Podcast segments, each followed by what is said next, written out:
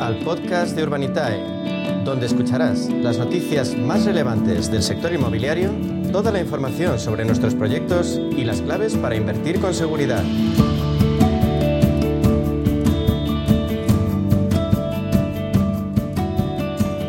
Termina 2023. Esta semana hacemos balance de un ámbito inversor tan interesante como es el del crowdfunding inmobiliario y lo hacemos con su líder en España, con Urbanitae. Hablamos de hecho con Diego Bestard, su CEO. Diego, bienvenido, buenas tardes. Buenas tardes, un placer. Diego, vaya 2023, hemos hablado muchísimo del sector inmobiliario. Ha habido temores de burbuja en 2022 que le han seguido los de la crisis en este año, que, sin embargo, no ha sido tal. El ladrillo, al final, ha hecho gala de su proverbial e histórica resistencia y parece que, que, lo ha aguantado todo. ¿Cómo ves el sector desde Urbanitae?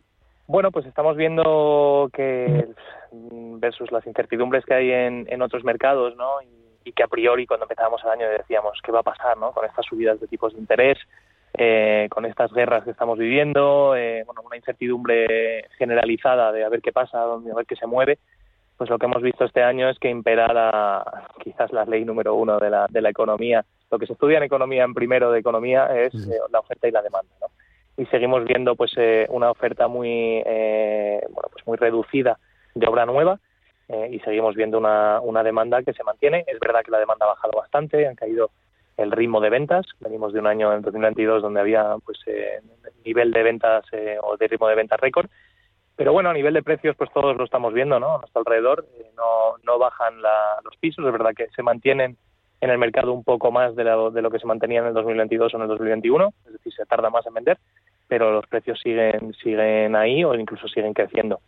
Y de cara al 2024, la verdad es que se estima que, va a ser muy similar. O sea, que bueno, el 2023 yo te diría que han seguido subiendo los, los pisos a un ritmo medio razonable, o sea, tampoco vemos subidas que digas esto es insostenible, pero, pero bueno, el mercado se ha mantenido bastante equilibrado y, ahí lo vemos, ¿no? trayendo estabilidad a las, a las, carteras de inversión para los que invierten en él. Lo has mencionado, los tipos que condicionan todo. La mayoría de los pronósticos cuentan con una o incluso con varias bajadas de tipos de interés el próximo año.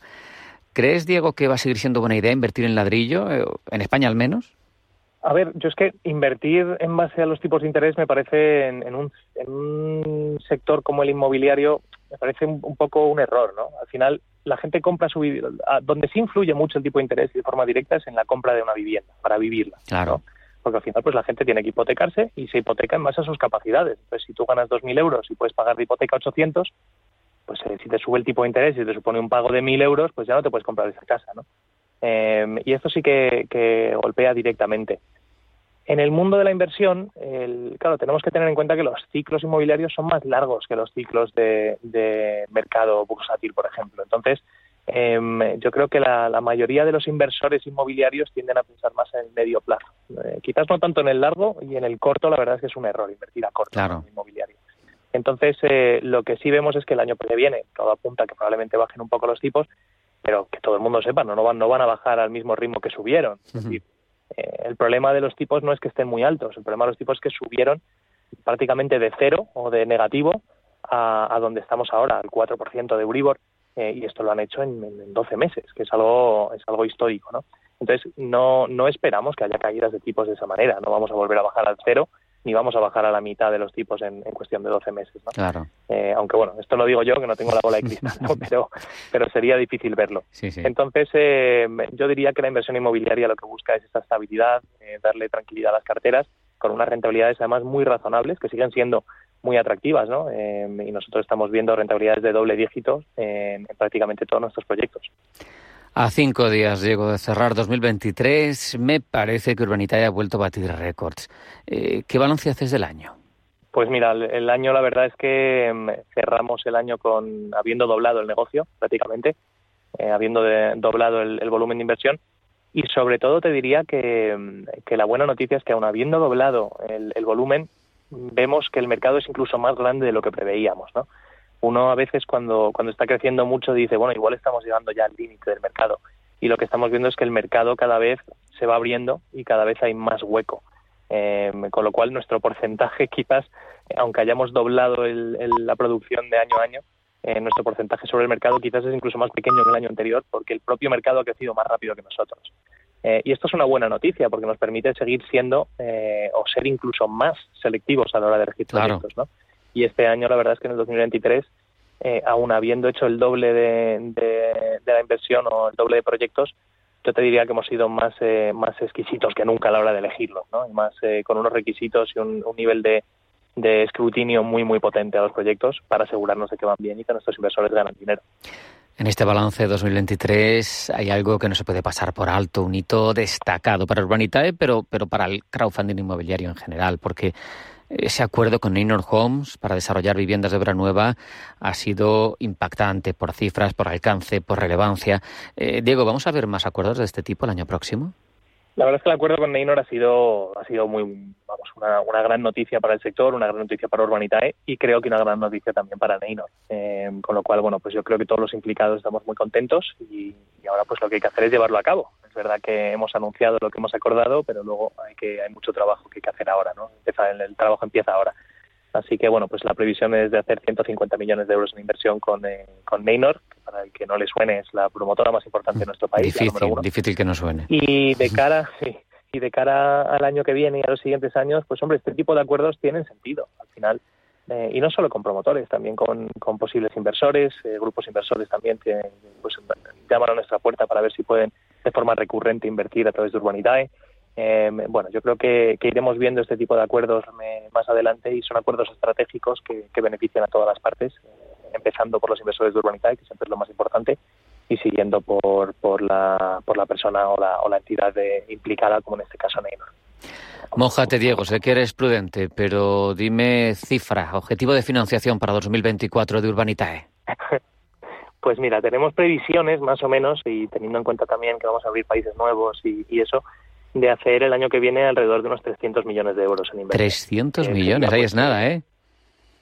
Sí, ya la verdad es que son cifras eh, importantes, em, pero bueno, insisto en lo que decía eh, anteriormente, ¿no? Al final el mercado em, es muy grande, es un mercado muy, muy grande. 300 millones de euros suena como suena mucho, y es mucho a nivel objetivo para, para una plataforma como la nuestra, pero, pero para el mercado es, solo una gota de, de, lo que hace falta ¿no? para de financiación alternativa. Así que ahí estaremos y, seguiremos creciendo. Dicho esto, eh, nuestro nivel de, de, selectividad a la hora de elegir proyectos va por delante, con lo cual solo subiremos proyectos que tengan sentido, independientemente si hacemos 300 millones o 100. Hablabas, hablabas de mercado. ¿Tú crees que hay suficiente mercado en España para que el crowdfunding inmobiliario crezca a un ritmo tan destacado? Pues a ver, el, mercado en España se estima que hay de mercado de financiación para, para el sector promotor, se estima que hay alrededor entre 10 y 12 mil millones de euros anuales de necesidad.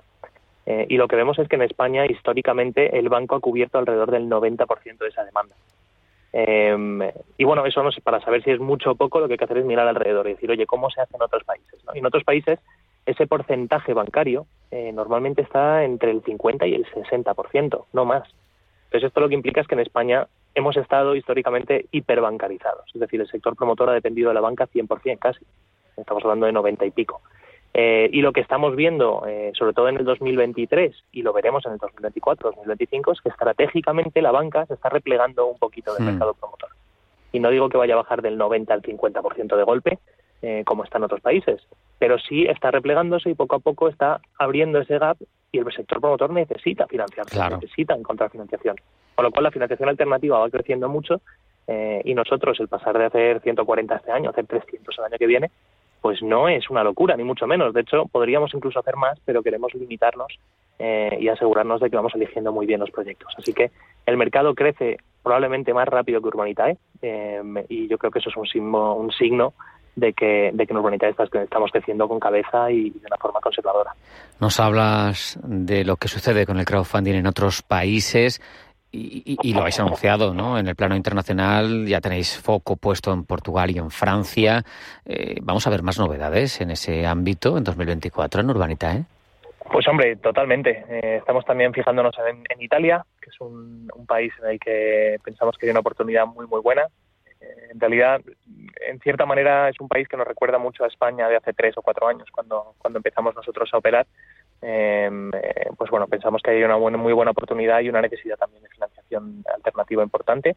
y, un apetito por parte de los inversores muy similar al que, al que vemos aquí en España. Así que Italia también va a ser un mercado importante para nosotros y iremos viendo ¿no? cómo entramos en estos, eh, en estos mercados. Vamos a ser muchísimo más cautos, si cabe aún, a la hora de elegir los proyectos. Eh, sería dramático entrar en, un, en, nuestro primer proyecto en cualquiera de estos países y que, y que no fuera que no fuera bien. Así que pues estamos tomándonoslo con calma eh, pero pero bueno haciendo las cosas eh, lo más rápido posible dentro de la calma y la y el y el punto conservador que tenemos de, origen. Como dicen en ese mercado que vais a explorar, que va piano valontano. Y en esa, en esa línea va a ir es seguro. Oye, para quienes nos hayan escuchado, Diego, para quienes estén interesados en empezar a invertir con vosotros como propósito de año nuevo, te pregunto quién puede invertir. Eh, entiendo que se puede también desde fuera de España, no, no lo sé. ¿Y qué se necesita? Sí, pues a ver, lo, bueno de esto es que puede invertir cualquiera. Eh, lo único que hay que tener son 500 euros y, ganas de invertir, ¿no? A partir de ahí, em, eh, bueno, pues la, plataforma está abierta eh, para cualquiera que, quiera invertir de cualquier parte de Europa, es decir, con el DNI y los datos básicos se puede dar de alta la cuenta y hay que pasar unos chequeos que, hace la entidad de pagos con la que trabajamos, pero cualquiera puede puede entrar, ¿no? Y, al final, pues se trata sobre todo de estar registrado en la plataforma y estar atento a los proyectos, entenderlos bien Em, y estar atento porque muchas veces los proyectos vuelan, ¿no? se, financian mm. muy rápido y es muy habitual que alguien que no conoce esa dinámica y se acaba de registrar en Urbanitae, eh, pues cuando ve que en un proyecto se ha financiado en un minuto o dos minutos, eh, nos escriba y nos diga, oye, ¿cómo puede ser esto? ¿no? ¿Qué tengo que hacer para poder invertir? Y, bueno, pues lo que hay que hacer es estar atento y, en el caso de que te interese un proyecto, tener el dinero disponible en la cuenta y, poder invertir en ese momento. Pero, pero bueno, es verdad que la base inversora que tenemos es principalmente española, eh, pero ya vamos teniendo inversores del resto de Europa que, se animan a invertir en España. Y dentro de poco, cuando tengamos proyectos fuera de España, pues espero que, pase lo contrario, que los españoles se animen a invertir en Francia, en Italia, en, Portugal y, y que los franceses sigan invirtiendo aquí también. Claro que sí. Estoy seguro, Diego, de que el año próximo será mucho mejor todavía, si cabe, que este, pero aún así te deseo feliz y próspero año 2024. Un abrazo un abrazo y, lo mismo, ¿no? Eh, feliz año y, y vamos a por el siguiente.